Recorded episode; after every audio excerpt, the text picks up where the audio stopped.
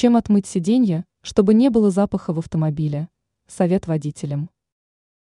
Перевозка в салоне автомобиля домашних питомцев чревата различными непредвиденными ситуациями. Рассказываем, как отмыть сиденье автомобиля от кошачьей или собачьей мочи.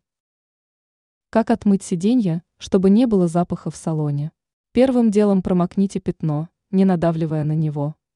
Далее присыпаем пятно содой или крахмалом и оставляем на несколько часов. По прошествии этого времени убираем соду пылесосом и приступаем к чистке.